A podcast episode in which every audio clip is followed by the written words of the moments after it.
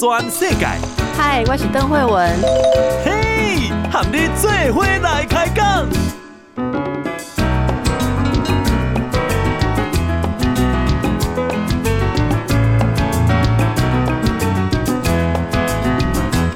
大家好，这是报道全世界，我是邓惠文。今日大家感觉天气是安怎呢？明仔载开始哦，会连续冷三天哈。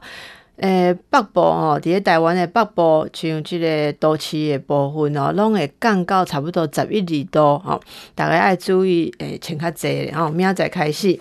啊，朋友大家若看着较冷，就想讲是毋是会使去看这个降雪吼落雪？但是气象专家讲，即摆诶，这个一千五百公尺以上哦的山区，明仔暗时降到较低温啦吼。但是因为即摆是较大大冷吼，水汽无够，所以应该诶，这个落雪可能性无遐悬吼。大家可以不用去追雪哦，还是在家里面保暖比较重要吼。另外，这个空气的品质较歹，中南部哈空气品质不好。在这个台湾台风论坛特别指出，明天、后天两天会有新一波的境外空气污染，北部地区空气品质会转差，中南部是更加的恶化哦。那听众朋友，你那些贵病的哦，皮肤啦、眼睛哦，这个呼吸道也贵病的，可能要做一点防护。好。那这个是外面的天气啦啊，那么经济的气候如何呢？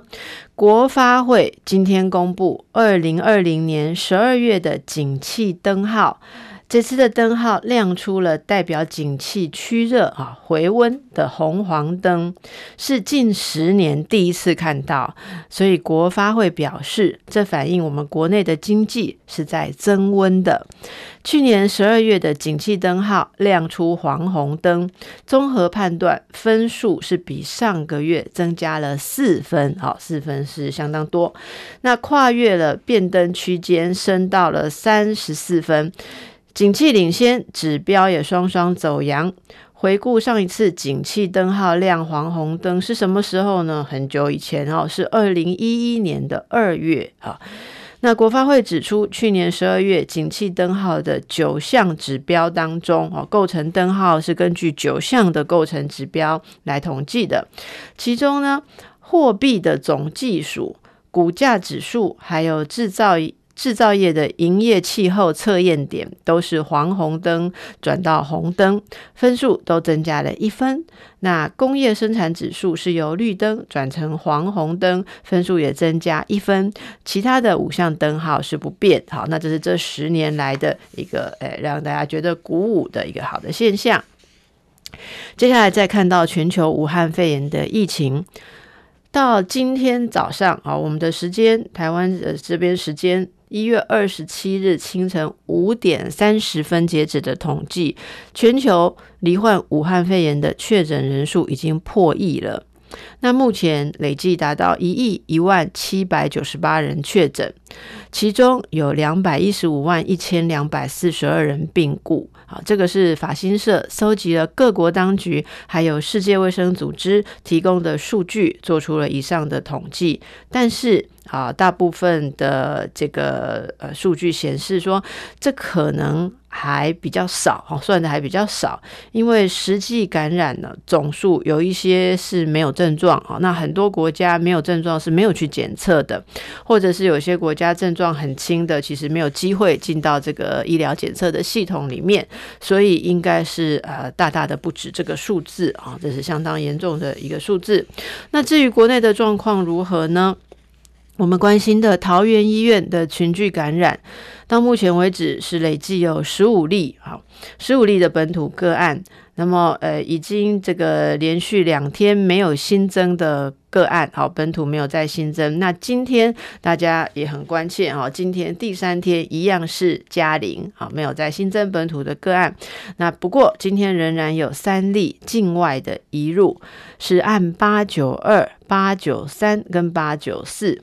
案八九二是菲律宾籍三十多岁的男性移工，八九三是缅甸籍的三十多岁男性船员，八九四啊是本国籍的四十多岁女性，她是在二零一九年十月就旅居美国工作，到今年的一月十七日才返国啊。那呃，上述的几位今天确诊的都是在这个呃期满的时候采检啊，这个确诊，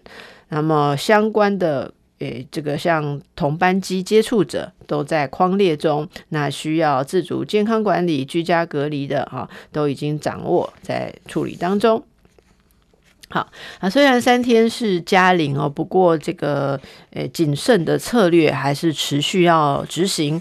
卫福部的桃园医院啊，因为感染疫情之前有升温，所以指挥官表示说，北北桃地区的医院。即日开始到二月九日都是禁止探病的，只有三种特殊的状况例外。好，那住院病人的陪病者仍然限制只能有一位，好，只能有一位陪病。陈时中今天在记者会中宣布，啊，将要调整医疗院所门禁以及人员的管制措施。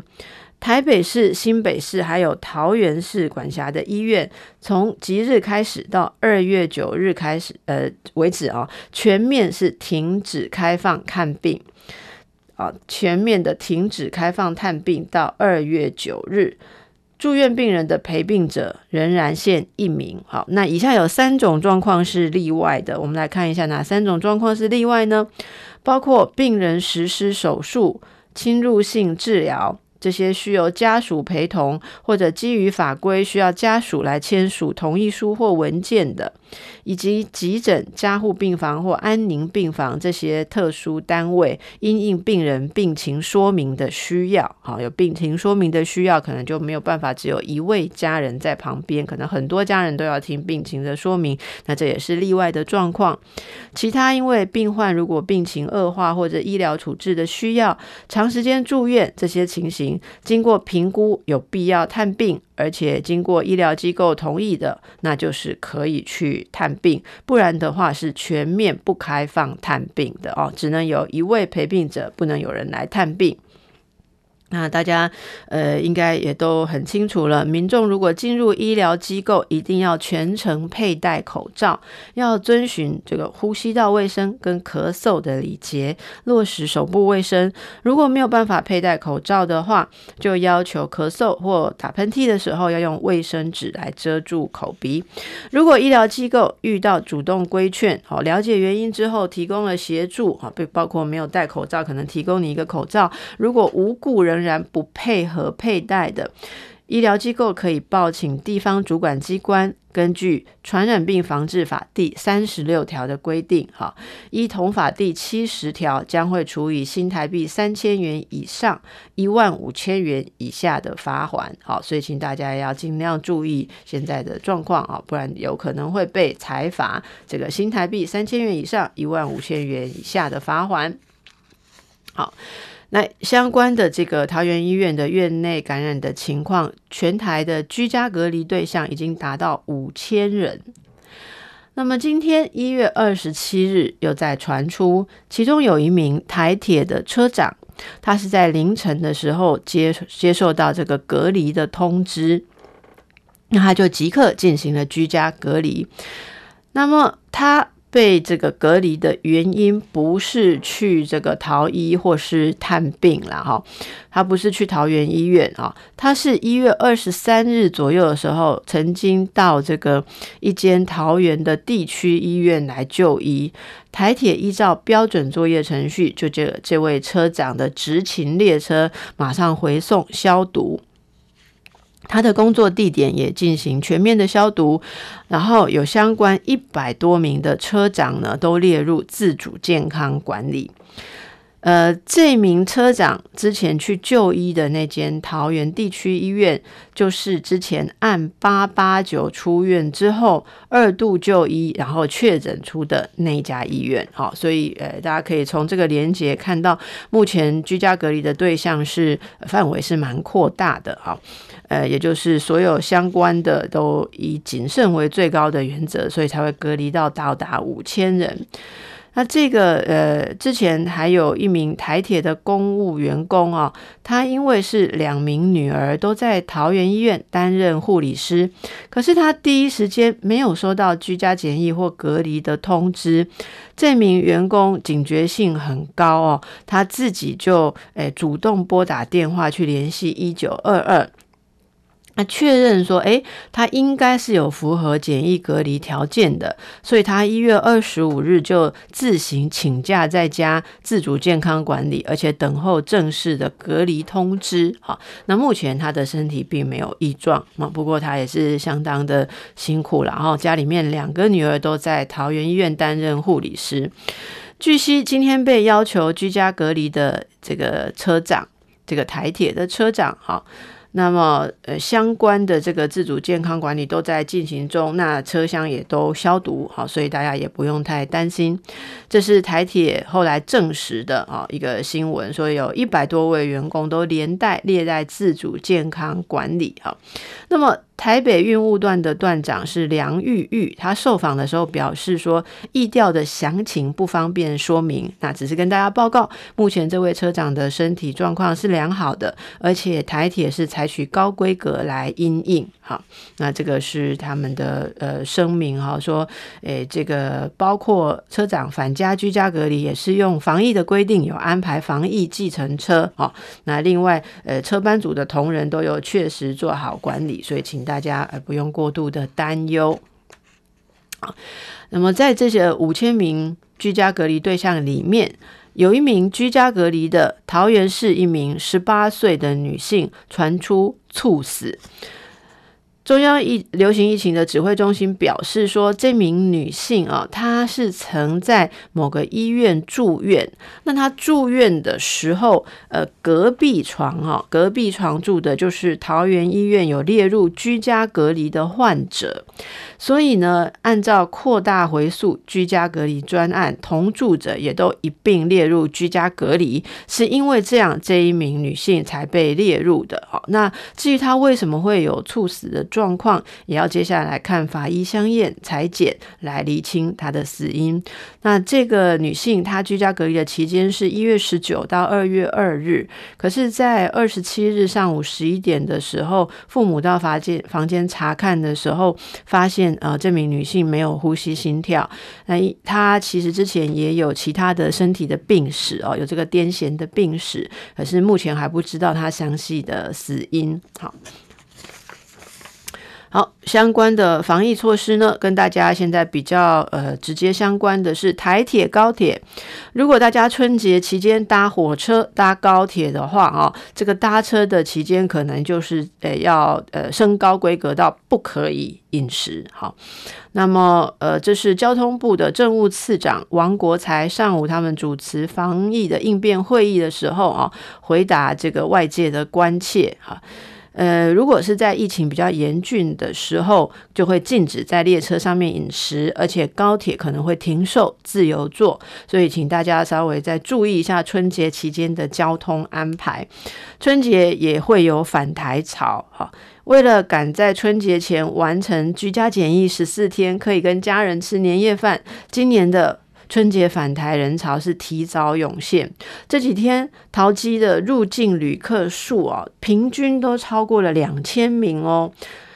那么交通部观光局也表示说，防疫旅馆的入住率。呃，一月初的时候只有四五成，可是现在入住率已经达到七成以上。这是因为我们现在规定一月十五日开始居家检疫都要一人一户了哈。如果你家有任何其他的家人，你都要入住防疫的旅馆，所以这个入住率就会相当的高。好，那目前这样子在很大量的返台潮以及这个居家检疫隔离的人数达到大量的状况，好，大家如果要过个好年。可能这一段时间还是要尽量小心啊，特别是如果有自主健康管理的朋友们，可以像我们刚刚举的这个例子啊，台铁的例子，自己稍微更谨慎一点哈。也许没有那么严格的规定，但是自己还是往谨慎的方向去走。这是希望大家可以过一个好年。好，让大家休息一下。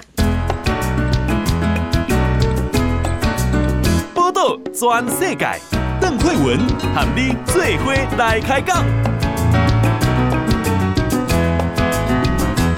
南高登来报道全世界，我是邓惠文。刚才跟大家报告疫情的状况啊，那其实今天有一个重要的新闻，就是我们的中研院有一个新的研究的发表啊。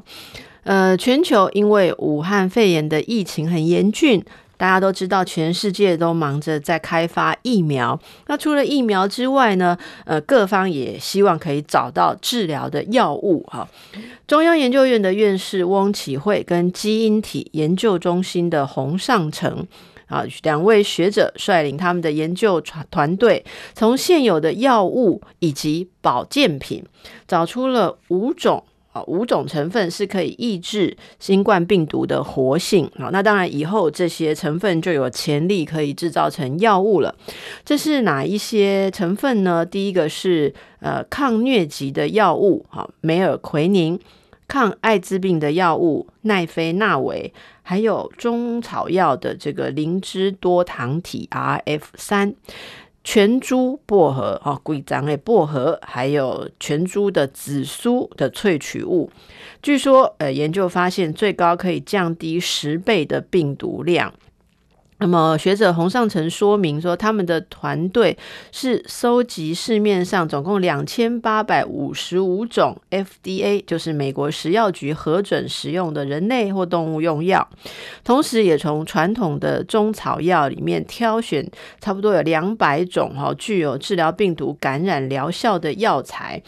然后这个有詹家忠，就学也是学者的团队来进行抗病毒感染的一些细胞实验，然后初步筛选出具有潜力的十五个十五个药物啊。接着呢，他们是以仓鼠哈叙利亚仓鼠来进行动物的测试，经过仓鼠的动物实验之后，证实刚才跟大家念到的哦，这五种药物是具有抑制病毒。呃，这个活性的效果可以有效减少老鼠啊，这个仓鼠肺部的病毒量。这个论文是呃这两天发表在美国国家科学院院刊啊，一月十五日发表的一个论文。好，所以这个过程为什么这些呃药物成分有可能以后研发出来可以阻断病毒复制呢？它是呃可以在这个病毒复制的过程当中啊，来抑制其中的蛋白活性。大家知道病毒复制的时候会要产生一些像呃这个呃 RNA 哈，一些水解酶在这边作用的时候复制过去，所以这些药物是可以给它一些抑制啊。所以目前这个论文发表之后，接下来就希望能够进行比较多的试验啊，因为目前只有老鼠动物实验还没有到人体试验。好，这是呃我我们。一个很重要的国际上论文的发表哈，不过跟大家报告这样子的论文发表的时候，也同时要提醒我们的听众朋友啊，那这样子的几种药物有潜力疗效，可是还没有开发成药物哈，所以呢，有时候就会有一些不肖厂商哦，就是拿这个新闻对不对，就开始要叫大家要买这些另类疗法的东西，那大家可能要理性一点哦。的确，这个论文已经发表，这些东西可能有治疗的潜力，可是。怎么样的状况之下可以有疗效哦？不是说你现在马上开始吃薄荷跟吃紫苏就可以的哦哈！大家不要误会了，如果有长辈这个误会这个传这个一些讯息的话，大家要尽量用科学的数据来提醒他们哟哦，不要身体健康啊，没有没有染疫结果乱吃啊，吃坏了就不好了。好的，接下来要看一下我们的蔡英文总统。今天有特别针对防疫发表谈话，好，我们来看一下总统的谈话。总统是在民进党中常会啊之前来针对防疫发表谈话，主要的几项呢是呃提醒国人。对抗疫情要持续坚持的三个关键，好，第一个就是对于指挥中心各项防疫指引，好，请全面配合。第二是中央跟地方要同心，好，中央跟地方啊，希望尽量是呃可以同步同调。第三就是团结意识，好，社会上要共同像这一次的事件要挺医护、挺桃园，这三个关键呢，是我们呃过去能够顺利呃支持到现在的一个重要的关键。所以蔡总统表示，他特别要感谢医护人员以及所有防疫的国家成员，也感谢每一个国民，好，大家的努力。所以总统最后也说：“水杯贵你啊，哈，那我们坚守了这么一段期间，希望可以继续坚守，让大家好好有一个安心的过年。”相对于我们的状况啊，大家期待可以安心的过年啊。如果三天加零可以继续在加零这一波呃桃园医院的感染事件如果可以落幕的话，应该大家春节就会比较放心嘛。不过其他国家真的就没有这么好过啦。呃，日本的疫情仍然在蔓延当中。近期日本很多个县市都发布了紧急事态宣言。紧急事态宣言啊、不是表面上看起来说啊哪里不能去呀、不能营业，不是只有这样哈，因为它对生活跟精神状态都发生了很大的影响。之前因为疫情严峻，其实。大部分的关注哈都在防疫的措施上面，可是时间拉得这么久呢，开始就有一些医护学者、专家哦注意到人类在这种状况之下的心理状态，所以这是日本德岛大学临床心理学系的副教授呃山本哲也，他率领的研究团队针对了一万一千名的日本民众进行调查，调查是用网络进行的，发现从去年。春天发布紧急事态宣言的期间下来哦，有百分之十八的受访民众处于严重的需要治疗的忧郁状态。那百分之四十八的受访民众表示，他们感到明显的精神压力。好，那大家虽然我们在台湾是比较安全哦，不知道是不是也有影响你的情绪？有没有感觉到精神压力，或甚至是有需要处理的忧郁状态呢？哦，虽然呃，我们可能没有办法收到这个山本教授的网络调查问卷，不过大家还是可以在网络上有很多的基金会，你打这个忧郁量表。或是焦虑量表，自己可以测一下，在这么特别紧绷的防疫期间，已经在这样子一年了，大家的身心状态有没有受到影响？根据日本共同社的报道，这个调查是在去年发布紧急事态宣言之后的五月实施的。接受调查的对象是东京首都圈和关西生活圈，总共日本七个都府县。因为呃这几个地方是感染人数比较多啊，百分之十八的受访者处于忧郁状态，这个就比呃一般啊常态状况下罹患忧郁症的比率又比较高了啊，表示很明确的，因为疫情跟呃。这个紧急事态宣言，然后，这些社会上面管制的状况，造成很多人生活受到影响，那情绪也受到影响。其中有一个问题是，你是否感到过绝望？好，那么有百分之十二的人在这个题目上面有做回应，好，表示他们感到承受了重度的压力，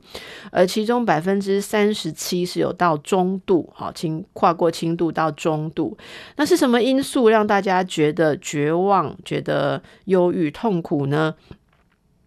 呃，研究看起来最重要的影响因素是孤独，好，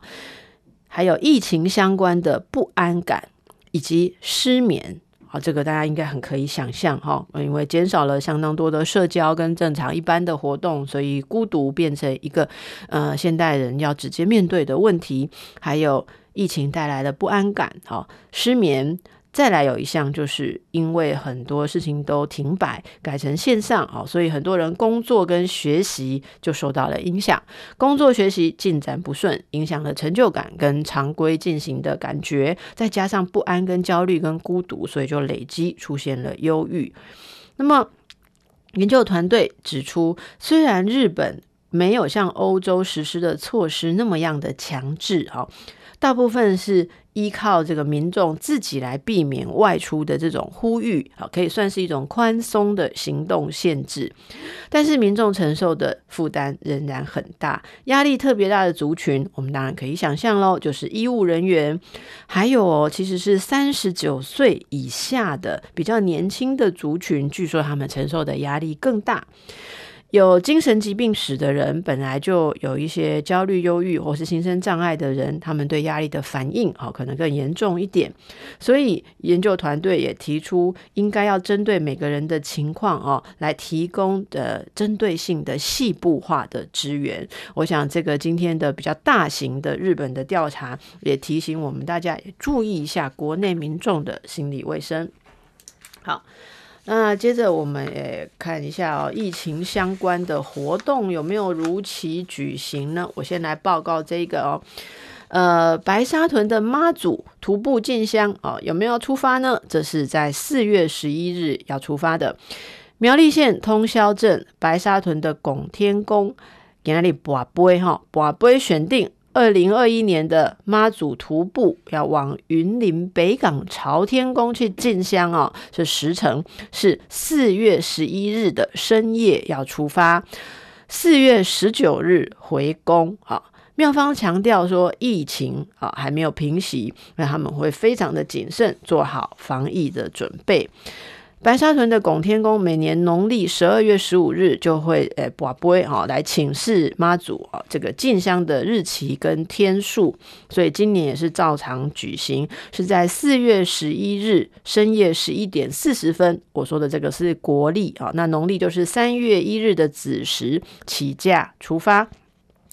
预计四月十六日抵达北港。然后当天深夜进火之后北返，四月十九日下午回宫。如果大家要报名的话，三月十二日开始现场报名。好，当天早上六点就开放了哈，是在这个拱天宫的餐厅，信众可以来排队，然后会发号码牌叫号，你就可以到办公室去报名了哦。不过相关的一些状况防疫还是要注意。转世界，邓惠文和你做伙来开讲。继续登来报道转世界啊。刚才跟大家报告，这个妈祖进香是四月十一日要进行的。比较快的是明天登场的，有一个重大的活动是台北的国际电玩展。由于疫情升温，可是他们继续是要办实体展，所以台北市政府的卫生局有前往了解，好看看主办单位各项防疫措施做得怎么样。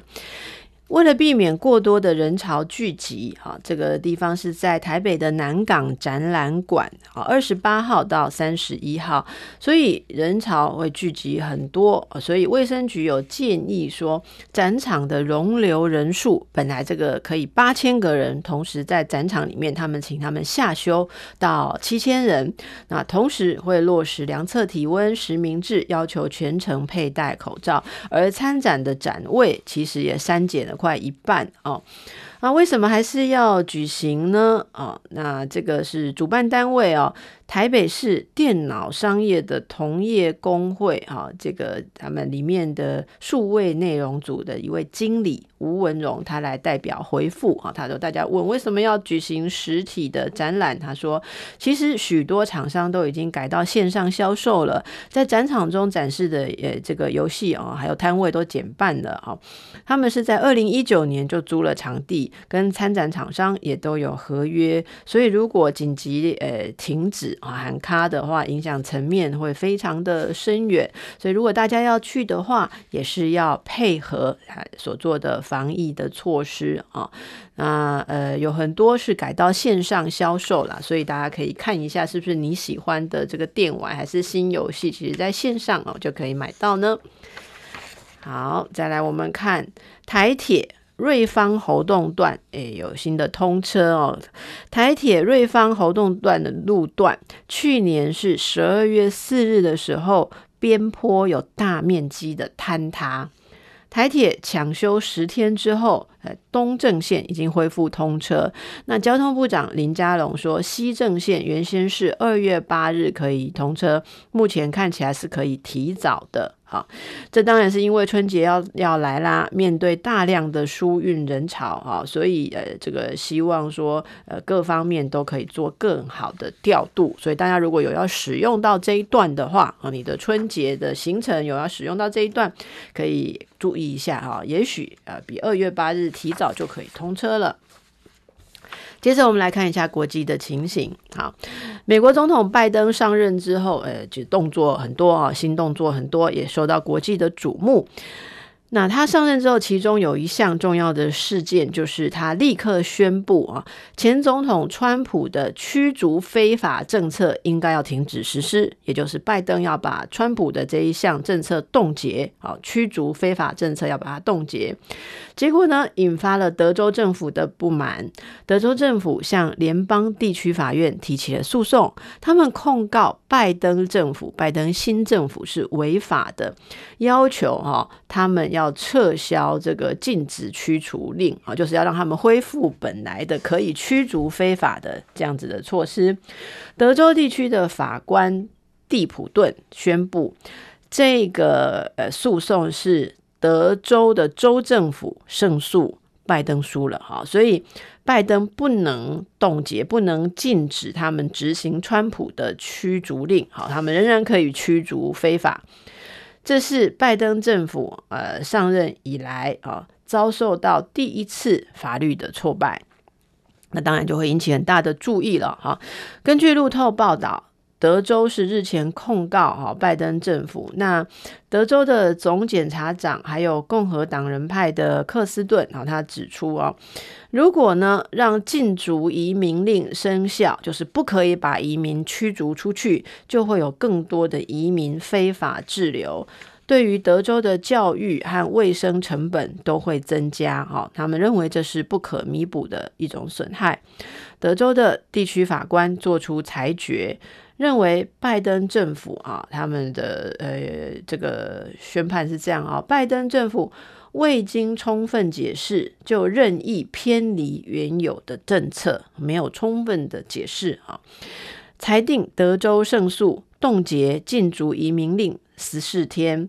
这是拜登就职之后第一次的法律挫败。预计拜登政府会对这个暂停遣返冻结令的裁决继续提出上诉。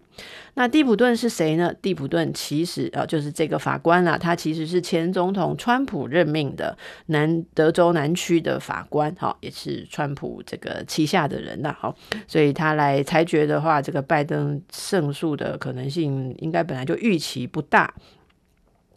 美国的国土安全局在拜登宣誓就职的当天发布了备忘录，在一百天内要希望驱暂停驱逐移民哈，他们就是要伸张确保公平和有效的移民执法哈。那这个显然目前会暂时被搁置，不过冻结。禁足移民的这个呃裁决只有十四天啊，十四天之后，拜登会继续怎么做呢？啊，就大家可以持续再观察他的作风。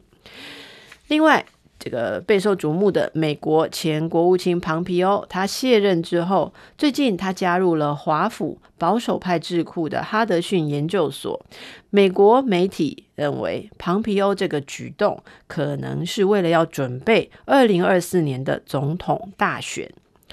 美国新闻网站报道，庞皮欧现在就是一个普通的公民了，因为他已经卸任了。那他在华盛顿的非营利机构哈德逊研究所任职，在那里他有机会可以参加很多的政策讨论，而且还可以接近共和党的主要金主。庞皮欧声明指出：“我很高兴加入哈德逊研究所，而且期待为促进美国领导地位和全球参与的使命可以做出贡献。”好。报道提到，哈德逊研究所在保守派当中是很受到欢迎的，他们会把这边视为他们政策建议的平台。好，所以庞皮欧国务卿在公共服务方面的出色表现，以及他对于这个支持哈德逊研究所的价值观啊，那让他们的合作啊，令双方都很振奋。据说呢，庞皮欧在卸任国务卿之后，在他的个人推特上写下了一个数字，就是一千三百八十四天。一千三百八十四天是什么呢？这个数字啊，是跟二零二四年他们总统大选的倒数日期吻合，所以外界都认为这是庞皮欧表态他要参选的状况。美国参议院二十六日以高票通过布林肯出任国务卿。日本的外相茂木敏充与他举行了电话会谈，双边认为要加强美日同盟，来实现自由开放的印度太平洋战略。好，这是 NHK 今天的报道。报道，美国总统拜登指名了布林肯担任国务卿，参议院也在二十六日通过了这一项人事案。那布林肯在国务院就宣誓就任。所以，日方跟美方的电话会谈当中，同意加强美日同盟。日本这个茂木表示，东亚的安全保障环境越来越严峻，包含美国哦认为钓鱼台列屿，这个日本称为尖阁诸岛，这个钓鱼台列屿，美国是认为适用美日安保条约第五条，哈，那日本是肯定美国对这个做了表态，布林肯也回应指出，美国对于印太的态度不会改变。那他们也谈到了加强美日同盟、实现自由开放的印太这个议题之外，另外一个重要的议题就是合作对抗武汉肺炎的防疫政策。那第三个就是气候变迁的议题。那双方都期盼早日可以会面啊，当然会面就要看疫情的状况。布林肯一就任美国国务卿啊。呃，第一个跟外国的这个外相会谈的是加拿大，第二个就是日本呐，啊，所以呃，国际上也很瞩目啊，证明拜登政府对于日本啊、美日同盟跟印太地区的关注，在他们这个通话的顺序上似乎可以略窥一二。好，接着也是国际上的这个一个问题啊。哎，这个应该说是大问题还是小问题呢？这个武汉肺炎持续在全球肆虐，其实大家都会有去这个 WHO 世界卫生组织的脸书粉专去看啊，各国公布的每日确诊人数。可是呢，网友发现了哦。台湾是列在中国的下方，那这件事就引发了网友的抗议。前外交官刘世杰也呼吁大家要留言去呃表达关切啊。世界卫生组织从去年开始，每天都会在他们的脸书粉专来更新全球的确诊人数。不过，台湾、香港、澳门都一直是并列在中国下面，而且台湾在这个粉砖上面是被称为“中国台湾”。好，那这个最近网友发现了，也相当的重视。消息传出之后，二十六日 WHO 的官方更新贴文下面就涌入了很多人的抗议。前外交官刘世杰是在呃这个脸书上面啊写说啊。台湾亮丽的防疫数字放在中国底下，真的是格格不入。好，那他表示他自己已经去留言了哈，他去留言说台湾不是中国，哦，修正它，好，请修正它，呼吁网友大家一起前往留言来表达抗议。好，这个台湾的防疫的状况，还有台湾的这个疫情的状况，跟中国应该是。不不能放在一起啊，也就是这个刘世杰前外交官说的，给人格格不入的感觉。哦，您如果觉得格格不入的话，可以去查查看 WHO 好，世界卫生组织他们的脸书粉砖，一起来关心。报道全世界，邓惠文和你最伙来开讲。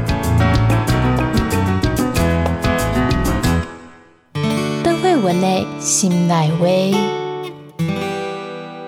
大家好，今日心内话，咱们来看两个消息哦。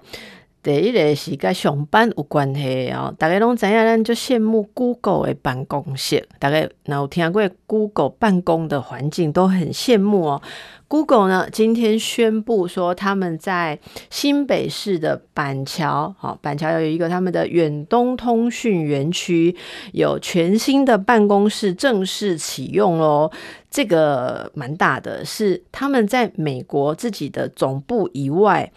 第一座，而且最大的硬体研发基地，啊，那这就是坐落在我们的新北市的板桥。Google 说他们在二零二三年，啊，两年后，一个另外一个开启的新的办公室，啊，应该也是大型的办公室。那为大家回顾一下啊，Google 台湾是在二零零六年正式成立的。今年是 Google 在台湾营运的第十五周年。HTC 的手机研发部门也在三年前加入了 Google 台湾团队，所以 Google 在呃台湾，Google 台湾已经发展成为亚洲最大的研发基地之一啊，所以他们在人才招募啦、办公空间啊、研发跟基础建设的需求都提升很多。大家知道吗？过去五年来，Google 在台湾的正职员工，好还不包括这个呃兼职或是呃这个部分工时的这些不算哦，正职员工人数成长了十倍。啊，他们的办公室据点有横跨六个县市，为了因应成长需求，还要落实多元包容的观念。啊，他们在今年会扩大人才招募跟实习计划。哇，大家如果在这个领域的话，可能就会觉得跃跃欲试。他们还会针对女性跟弱势族群，会有相关的职涯发展活动。其实，这个我们关注性别议题的朋友都知道，很多国际上。的大企业，他们呃都会对于女性好性别的这个问题有特殊的关注，包括特别的政策，好像是如果怀孕生产或者是要育儿啊，还是要照护，都有一些弹性的工时，或者甚至是弹性的一些补助啊。那这个也是。呃，Google 很重要的公布的重点，他们也公布了预计会把培训跟征才的机会拓展到更多校园跟职能的领域了。哈，好，那看看大家能不能，不一定我们到 Google 上班啊，不过可以参考一下人家怎么上班哦。你看，让 Google 的办公室哦，有呃十六层楼哦，哦，他们还有这个哇。自由使用的健身房、按摩室、午睡空间。不晓得午睡可以睡多久了哈？还有提供哇，这个我觉得很棒，身心咨询呢。你压力太大哦，还可以去身心咨询一下。他们有常驻的医师跟护理师，有健康中心，新办公室也有由员工自己决定要什么设备的游戏室，好，是放他们员工自己要的东西。还有多种菜单选项的餐厅，专业咖啡师驻点哦。咖啡不是你自己跑哦，不是自己去企业的按钮，是有专业咖。咖啡师感觉好像可以点个手冲咖啡还是什么，还有各种的饮品。那么 Google 认为说，呃，这一个人性化的办公空间，就是为了让他们的员工可以发挥最大的创造力跟产能啊。各个各个老板，然后你老听啊，咱的节目哈，是不是你的办公室需要参考一下？好，这是 Google 的今天的新闻。好，接下来我们要看一则消息是。新北市有一名单亲妈妈，哈，她在二零一三年的时候，因为管不动她的十一岁儿子，她就带儿子到派出所，拜托警方说，哈，我这个囡仔我不要多嘎，你给我协助安置，哈。然后据说那时候情绪很激动，说，哈，如果你不帮我安置的话，我就要杀了他，不然就自杀。然后话讲完就离开了啦，好，那这个是呃一方面的说法。没想到他的儿子啊，在过了五年。年之后就满十六岁，满十六岁之后，他现在是对他的母亲提告，哦，说妈妈遗弃他，检方也依遗弃罪来起诉这名呃单亲的母亲，好，可是。呃，这个审判的结果是，新北地院认为说，这名母亲是有确定儿子啊有受到家防中心协助他安置哦，应该有安置在机构哦，或者是寄养家庭里面，他才来离开派出所啦，所以这样子不构成遗弃罪。今天是判他无罪，好。那么，呃，大家可以试着感受一下哦，这个青少年有时候管教上面的需求哦，非常需要耐心跟智慧。这个案件是发生在二零一三年十二月，这位母亲是因为她的儿子每次都逃家。他觉得儿子也一直一直逃家，这样行为上面哦没有办法管教，他用了各种方法哈都管教没有效果，所以才去请求警方协助安置他儿子啊。可是呃当天的这个互动啊，呃家防中心有社工就到派派出所去帮他们评估，发现母亲这一方是坚决说，你们帮我带去养了哈，帮我安置，我真的没有办法。那儿子也是表示说。他不想跟母亲一起回家住，所以社工才评估双方相处情形这么紧张哈，情绪又没有空间，亲友支持系统也没有，就紧急安置。好，那今天从这个新闻，其实就想跟大家提一下，也让大家关注一下这个安置的情形，呃。大家如果周边有看到一些亲子的问题、教养的问题，当然包括我们儿少的虐待，哈，或者是这个青少年儿童有特殊的身心状况，可是他的家长没有足够的能力去照顾他，都可以咨询。像我们卫福部有这个保护司，好，也有特别的这个咨询电话，好，还有各地，好，大家可以向这个呃相关的机构，哈，去咨询。那么。有一个数据啊，给大家参考一下。我们这几年来提供这个寄养的家庭，好，就是有的人的家庭他会来协助啊，让这些需要安置的孩子可以去他们家住。其实这个寄养家庭的数目是一直在减少当中。好，据说呢，之前一方面领的补助少了，一方面真的是吃力不讨好的工作哈。但是我们现在社会上有很多这样子的需求啊，有一些安置的需求。如果你的家庭有适合的空间跟人力，你愿意协助的话，啊，也请考虑是不是提供成为寄养家庭。好的，今天节目就到这里，祝福大家。报道全世界上精彩内容，点 Spotify、Google Podcast，还有 Apple Podcast，拢听得到。